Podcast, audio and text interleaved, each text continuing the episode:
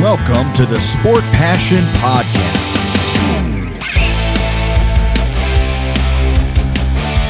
And here is your host, Lars Marendorf.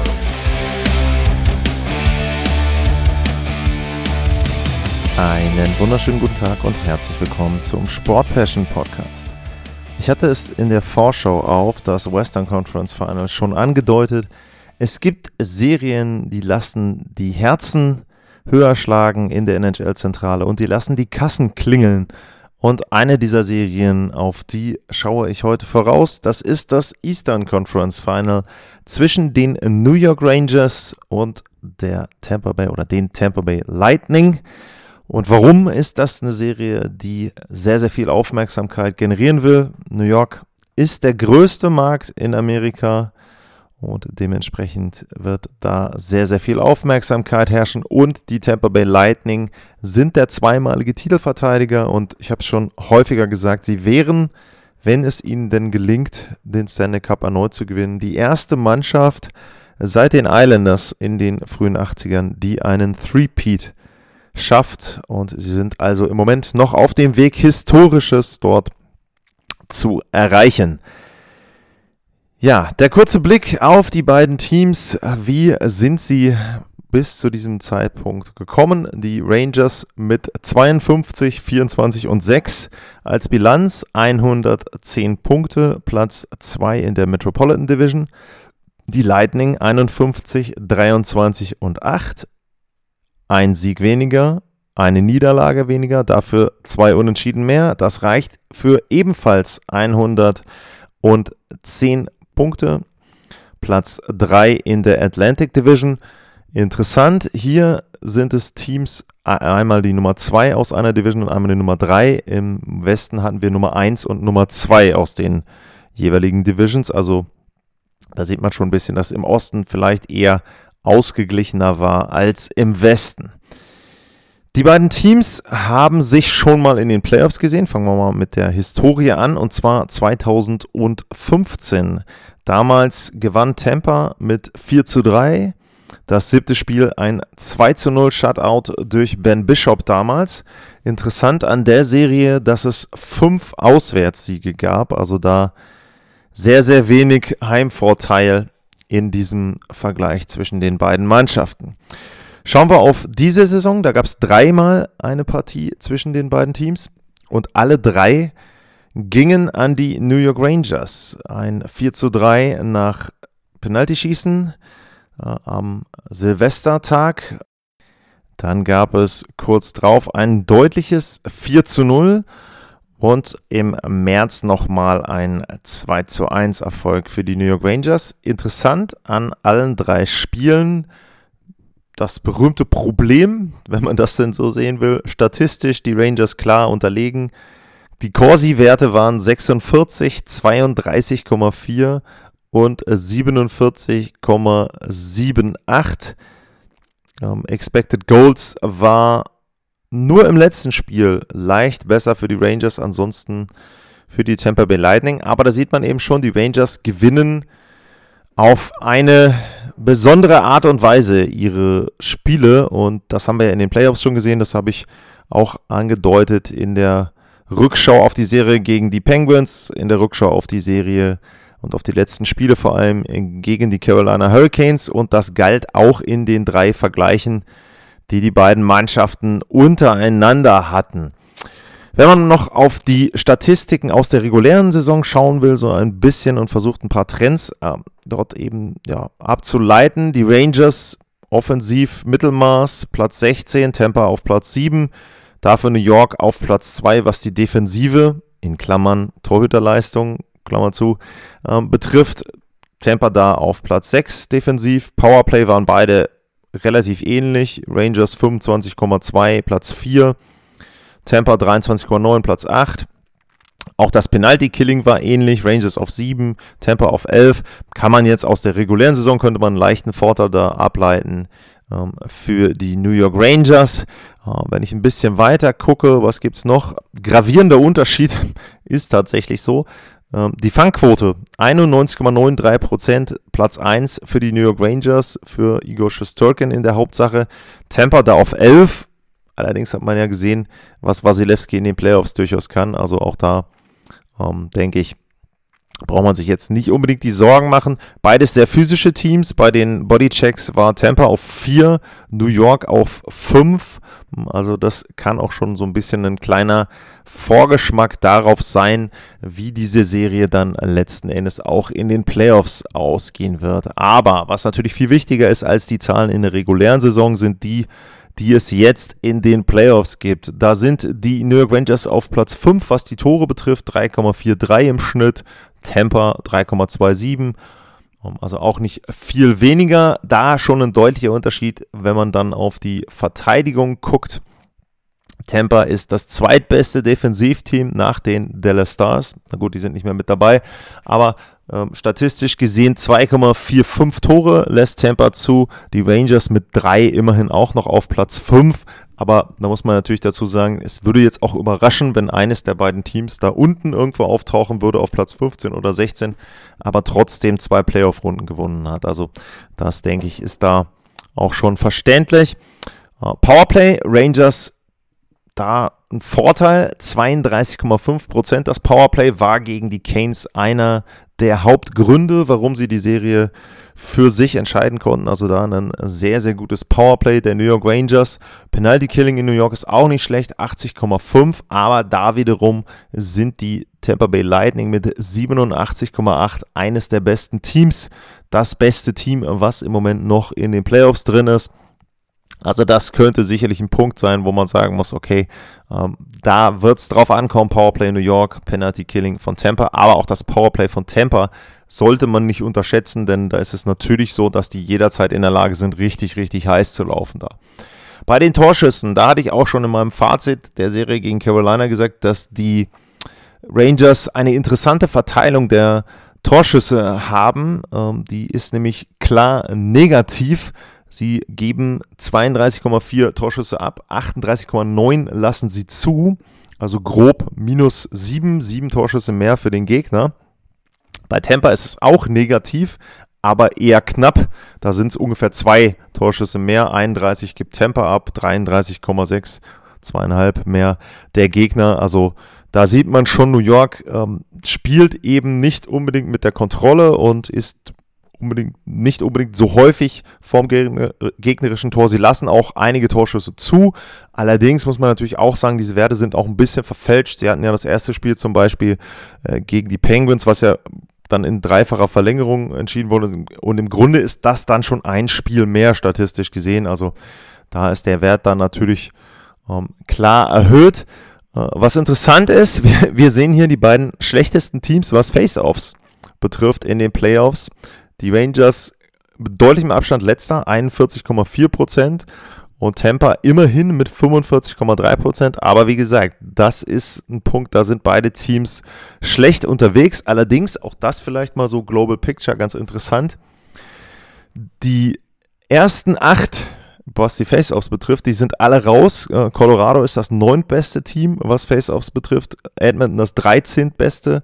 Und Tampa und New York eben 15 und 16. Also, ja, da es ist schon so, dass man da eben nicht unbedingt ableiten kann, wer die Anspiele gewinnt. Der gewinnt dann auch letzten Endes die Spiele selbst.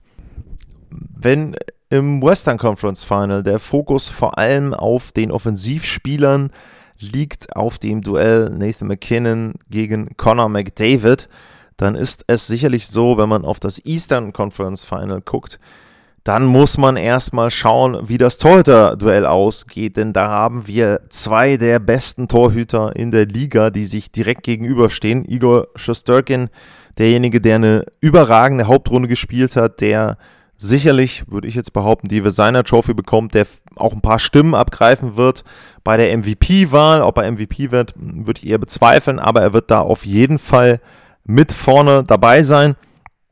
Und auf der Gegenseite Andrei Wasilewski, der die letzten beiden Jahre eben sich oder jetzt auch im dritten Jahr schon hintereinander sich den Ruf als Playoff-Goalie erarbeitet hat, der immer dann, wenn es drauf ankommt, sehr, sehr gute Leistungen abliefert, der oft einen Shutout abgeliefert hat in Closing Games, der eben seine Tampa Bay Lightning zu zwei Erfolgen im Stanley Cup Finale geführt hat. Und wenn man mal sich die Statistiken anguckt, ähm, Jake Oettinger mal ausgenommen, Schusterkin ist der beste Torhüter, wie gesagt, ohne Oettinger. Ähm, da ist er mit 7,22 Goals saved above average bei Natural Stat Trick. Aber Wasilewski ist mittlerweile direkt hint dahinter, also 7,22 Schusterkin, 6,84 da. Der Wert von Andrei Wasilewski nicht wirklich schlechter. Äh, wenn ich dann einmal gucke, bei MoneyPack, wie da die Statistiken aussehen, also wie da eben dann entsprechend die Werte sind, ähm, dann ist es da so, Goals safe above expected, heißt da der Wert, da ist auf 1, wieder Schusterkin 11,4, Wasilewski mit 11 auf 2, da sind sie jetzt mittlerweile sogar 1 und 2, also das zeigt schon, welche Qualität an Goaltending dort unterwegs ist. Was interessant ist, denn im Rückblick ist es so, wenn die Tampa Bay Lightning Spiel 7 gegen Tampa verlieren oder sogar Spiel 6, äh, nicht gegen Tampa, wenn die Tampa Bay Lightning Spiel 6 oder Spiel 7 gegen Toronto verlieren, ich glaube, dann wäre Andre Wasilewski zumindest ein Thema gewesen, wo man ein paar Kommentare zu gelesen oder gehört hätte. Mittlerweile hat er sich eben auch in diese Playoffs reingefunden, reingearbeitet und ja, ist dann sehr, sehr sicher Rückhalt gewesen. Der Sweep jetzt natürlich eben dann auch wieder beeindruckend, mit welcher Konsequenz die Tampa Bay Lightning dort eben dann entsprechend auch ihre Serie gegen Florida entscheiden konnten. Im Tor muss ich ganz ehrlich sagen, tue ich mir schwer, einen Vorteil für eines der beiden Teams zu sehen. Ich würde da tendenziell auch sagen, Wasilewski leicht besser, weil er eben einfach die Erfahrung hat. Auch Schusterkin hat in der ersten Runde gezeigt, dass er durchaus nicht ohne Fehl und Tadel ist. Also, dass er sich da auch mal Tore fängt, die vielleicht nicht unbedingt äh, zu denen gehören, die er sonst kassiert. Es liegt allerdings, glaube ich, auch teilweise daran, dass er natürlich sehr, sehr viele Schüsse auch sieht durch die Art und Weise, wie die New York Rangers spielen. Und dementsprechend ist es da dann eben so, dass er ja da eben zwei, drei Partien hatte, sage ich mal, gegen Pittsburgh, wo er ein bisschen gewackelt hat. Aber auch das liegt hinter ihm. Er hat ein beeindruckendes Spiel 7, finde ich, gespielt in Carolina, damit auch mit guten Saves zu den richtigen Zeitpunkten im Spiel seine Mannschaft dann oder seiner Mannschaft die Führung bewahrt, letzten Endes kein Comeback zugelassen für Carolina, also auch das da sehr, sehr beeindruckend. Wenn ich mir die beiden Kader dann von hinten weiter angucke, also mit der Defensive weitermache, dann ist es da so, dass man natürlich da eben ein bisschen etwas sieht, was man auch bei den anderen Positionen vielleicht so immer sagen kann. Das ist so großer Bruder, kleiner Bruder, der Meister gegen den Lehrling, so als Oberthema vielleicht, wenn man das Ganze ähm, sieht. Adam Fox, äh, Ryan Lindgren, wenn man das als erstes Verteidigerpaar bei den Rangers hat. Ähm, Fox, Norris Trophy letztes Jahr sicherlich sehr, sehr gut, aber da steht dann eben ein Victor Hetman, ähm, Eric Cernak, ähm, gegenüber zweite Verteidigerpaar Ryan McDonough, äh, Zach Bogosian ähm, ist natürlich auch ein sehr, sehr erfahrenes Paar. Kia Andrew Miller, äh, Jacob Truber. Truber natürlich vor allem aufgrund seiner großen und harten Checks, ähm, aufgrund seiner Körpergröße und harten Checks jetzt auch in den Playoffs weiter bekannt geworden. Da auch jemand, der ja ein bisschen vielleicht auch Angst und Schrecken verbreitet, aber eben auch immer so an der Grenze zur Suspension wandelt. Also das ist natürlich auch ein Punkt, da muss man sehr, sehr aufpassen. Und ähm, hinten Justin Brown, äh, Braden Schneider gegen äh, Michael Sergeyev und Cal Foot. Ich würde auch da sagen, ähm, New York ist sicherlich okay, ähm, was die Defensive betrifft. Sie haben da auch mit Fox einen sehr, sehr guten Verteidiger, aber insgesamt ist die Defensive der Tampa Bay Lightning natürlich besser besetzt, erfahrener besetzt, eben auch, ich sage jetzt mal, mit mehr Bausteinen. Also mit Hetman hast du einen sehr, sehr guten, erfahrenen Verteidiger. Du hast äh, mit Sergeyev eher einen jüngeren, Ryan McDonough auch wieder einen Veteran noch mit dabei. Und bei den Rangers ist das so, um, du hast zwar Fox, aber wie gesagt, er ist eben noch relativ jung und ich würde Fox einfach eine Stufe unter Hetman noch sehen, ähm, was jetzt nicht heißen soll, dass Fox ein schlechter Verteidiger ist, überhaupt nicht, aber ich glaube eben, dass Victor Hetman da schon nochmal eine Nummer besser ist. Ähm, wenn wir dann auf die Forwards schauen, auf die Offensivreihen, auch da ist es so, ähm, New York sicherlich nicht schlecht, gar keine Frage. Vor allem äh, Chris Kreider, äh, Sebaniat, äh, Frank Vatrano, die erste Reihe, wirklich gut. Sebaniat sehr, sehr gute Playoffs bisher gespielt. Chris Kreider jetzt ein super Spiel 7 auch wieder gehabt. Powerplay ist er sowieso gut, aber in Spiel 7 hat er auch gezeigt, da bei dem Breakaway, wie kaltschnäuzig er dann 1 gegen 1 auch vorm Tor sein kann. Ähm, zweite Reihe, Panarin, Strom, Andrew Cobb ist auch gut. Cobb als Deadline Acquisition da. Ähm, Vetrano ja auch äh, vorher gekommen. Also das auch gute Verstärkung. Das ist eben auch das, was ich nach der Deadline gesagt habe bei den Rangers. Sie haben sich wirklich gut verstärkt. Dadurch konnten sie eben auch die Reihen so ein bisschen auseinanderziehen, brauchten nicht so eine Top-Heavy ähm, Reihe dann aufstellen. Panarin ist für mich noch so ein bisschen ein Sleeper, da weiß ich nicht, ob er verletzt ist oder ob vielleicht noch in irgendeiner Form jetzt eine Leistungssteigerung kommt. Kann ich nicht sagen, weil von dem erwarte ich mir mehr und von dem muss, glaube ich, auch mehr kommen gegen Tampa, damit die Rangers eine Chance haben. Die junge Reihe, äh, Lafreniere, Cheetle und Kako macht unheimlich viel Spaß, also äh, die sind da, glaube ich, sehr, sehr gut unterwegs. Ohne viel Respekt finde ich auch gut. Haben eine wirklich äh, interessante junge Reihe. Und hinten dann sag mal, diese Grinder-Reihe, ähm, Tyler Mott, Barclay Goodrow, hm, hallo Tampa, äh, und Ryan Reeves, ähm, die sind auch unbequem zu spielen, natürlich auch sehr, sehr physisch. Ähm, Goodrow sieht man jetzt eben, ist da dann nicht in der dritten, sondern in der vierten Reihe, also das ist ein kleiner Unterschied äh, zu den ähm, Situationen oder zur Reihe in Tampa. Aber das liegt jetzt nicht unbedingt daran, dass man jetzt sagen kann, naja, die New York Rangers sind besser besetzt als die Tampa Bay Lightning der letzten Jahre und deswegen spielt er jetzt vierte Reihe. Nee, also es liegt eher daran, wie die Rangers ihre Reihen zusammenstellen, ähm, als dass sie qualitativ besser sind als Tampa zum Beispiel im letzten Jahr. Wenn man rüber guckt nach Tampa, auch da natürlich sehr, sehr viel Qualität und wie gesagt, ich würde tendenziell auch da immer sagen, sie sind einfach ein Tick besser als die Rangers in allen Belangen und in allen Positionen. Stamkos, Cirelli, Kutschdorf ist eine Wahnsinns erste Reihe. Ähm, Andre Palat, Nick Paul, Alex Cologne ist auch keine schlechte zweite Reihe. Da muss man ja noch bedenken, dass Braden Point fehlt. Also wenn der dann zurückkommen würde, dann ist es schon so, dass sie da noch besser besetzt sind vorne. Ähm, was ich gelesen habe, ist, am Freitag war, glaube ich, die letzte News, da hat er nicht mitgemacht beim Training, ist auch nicht gefahren. Er soll wohl auf dem Weg der Besserung sein. Ich persönlich würde aber sagen, dass wir ihn auf jeden Fall zu Beginn der Serie nicht sehen werden. Wann er dann eingreifen kann, hm, kann ich jetzt im Moment noch nichts zu sagen und an Prognose abgeben. Denke eben, äh, dass er da, wenn dann überhaupt, spät in der Serie eingreifen kann. Dritte Reihe bei den Tampa Bay Lightning. Brandon Hagel ähm, hatte diesen einen dreckigen Hit, aber kann auch ansonsten gutes Eishockey spielen. Ross Colton, hey, Stanley Cup Winning Goal, hat auch jetzt schon wieder ein paar Tore gemacht. Corey Perry brauche ich, glaube ich, überhaupt nichts mehr drüber sagen. Also der spielt wirklich wieder sehr, sehr gute Playoffs, ob man ihn mag oder nicht. Ähm, auch diese Geschichte mit der Umstellung im Powerplay, dass er in der Lage ist, die Position von Point quasi fast 1 zu 1 abzudecken oder 1 zu 1 im Grunde abzudecken, ähm, dort gut mitzuspielen. Ähm, Wahnsinn. Dann die vierte Reihe, Patrick Maroon. Ich meine, die anderen wollen alle in Threepeat. Maroon ist auf dem Weg zum äh, vierfachen Titelgewinn hintereinander. Äh, Pierre-Edouard Belmar dahinter, auch ein guter Center für die vierte Reihe, Jan Ruther. Ähm, einfach tief besetzt, gut besetzt, die Tampa Bay Lightning. Und so ist es dann eben so, dass ich bei allen Positionen und bei allen, äh, sage ich mal, Gebieten, also Torhüter, Defensive, Offensive, immer darauf komme, dass irgendwo die Tampa Bay Lightning ein Stück besser besetzt sind als die New York Rangers. Man muss aber sagen, das war, wenn nicht gegen die Penguins, dann gegen die Carolina Hurricanes im Grunde auch schon so, wenn man mal von der Torhüterposition absieht, ähm, dass Carolina da eigentlich ein bisschen besser besetzt war und vielleicht auch ein bisschen tiefer besetzt war. Es hat ihnen nichts gebracht.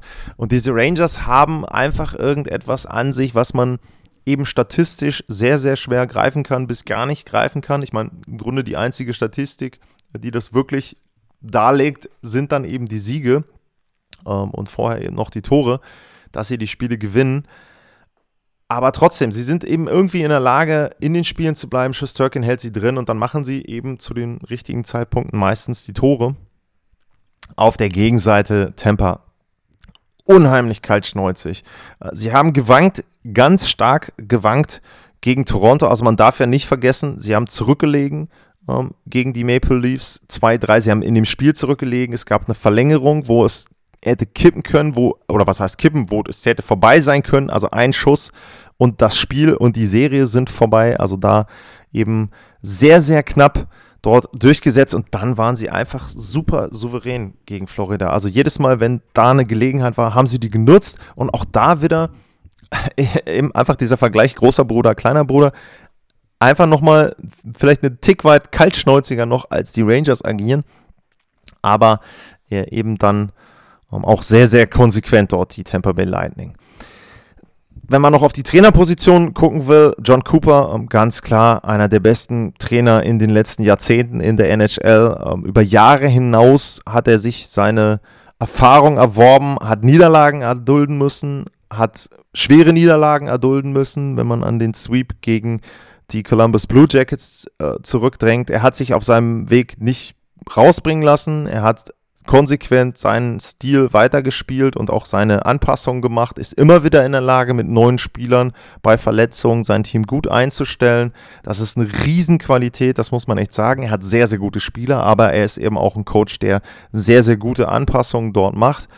Und auf der Gegenseite Gerard Gallant hatte die Vegas Golden Knights im Stanley Cup Finale geführt ist aber bisher noch nicht als Meistertrainer in Erscheinung getreten. Das hat er noch nicht geschafft. Und ähm, auch da wieder würde ich sagen, ähm, gutes Matchup, aber auch leichte Tendenz für die Tampa Bay Lightning, wo man da eben sagen muss, auch da haben sie vielleicht wieder einen kleinen Vorteil. Wenn ich dann insgesamt einen Strich drunter mache und ein Fazit ziehe, dann kann ich natürlich nicht, wenn ich bei allen Positionen sage, äh, Tampa ist leicht besser und favorisiert, oder ähm, von der Qualität her eben dann ein Stück weit äh, besser als der Gegner, dann kann ich am Ende nicht sagen, New York gewinnt die Serie. Trotzdem glaube ich, dass die Rangers es wieder offener halten könnten, als das auf dem Papier den Anschein macht.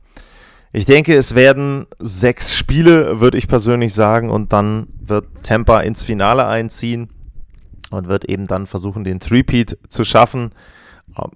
Aber das gilt eben für die New York Rangers dieses Jahr. Es würde mich auch nicht wundern, wenn sie es irgendwie schaffen, das Ding erstmal in sieben Spiele zu ziehen und dann vielleicht auch wieder zu gewinnen. Spiel sieben wäre zu Hause, also Heimrecht haben in dieser Serie die New York Rangers. Und ja, Shostakin ist da, glaube ich, auch sehr, sehr viel zuzutrauen. Nur auf der anderen Seite steht eben mit Andrei Wasilewski einer, der hat das in den letzten Jahren schon bewiesen. Der hat es nicht nur in der regulären Saison bewiesen, sondern eben vor allem in den Playoffs in Stanley Cup Finalspielen. Und das ist der Vorteil, den die Tampa Bay Lightning haben. Damit war das meine Vorschau aufs Eastern Conference Final. Wenn ihr Anmerkungen habt, wenn ihr Fragen habt, wenn ihr Meinungen habt, at Lars-Mar, info at sportpassion.de, das sind die beiden Adressen, Orte, wo ihr mit mir in Kontakt treten könnt.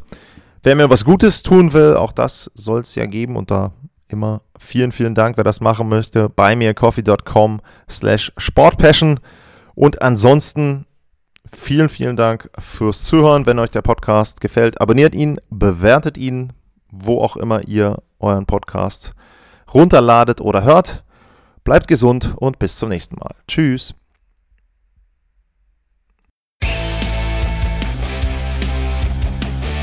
Sportliche Grüße. Das war's, euer Lars.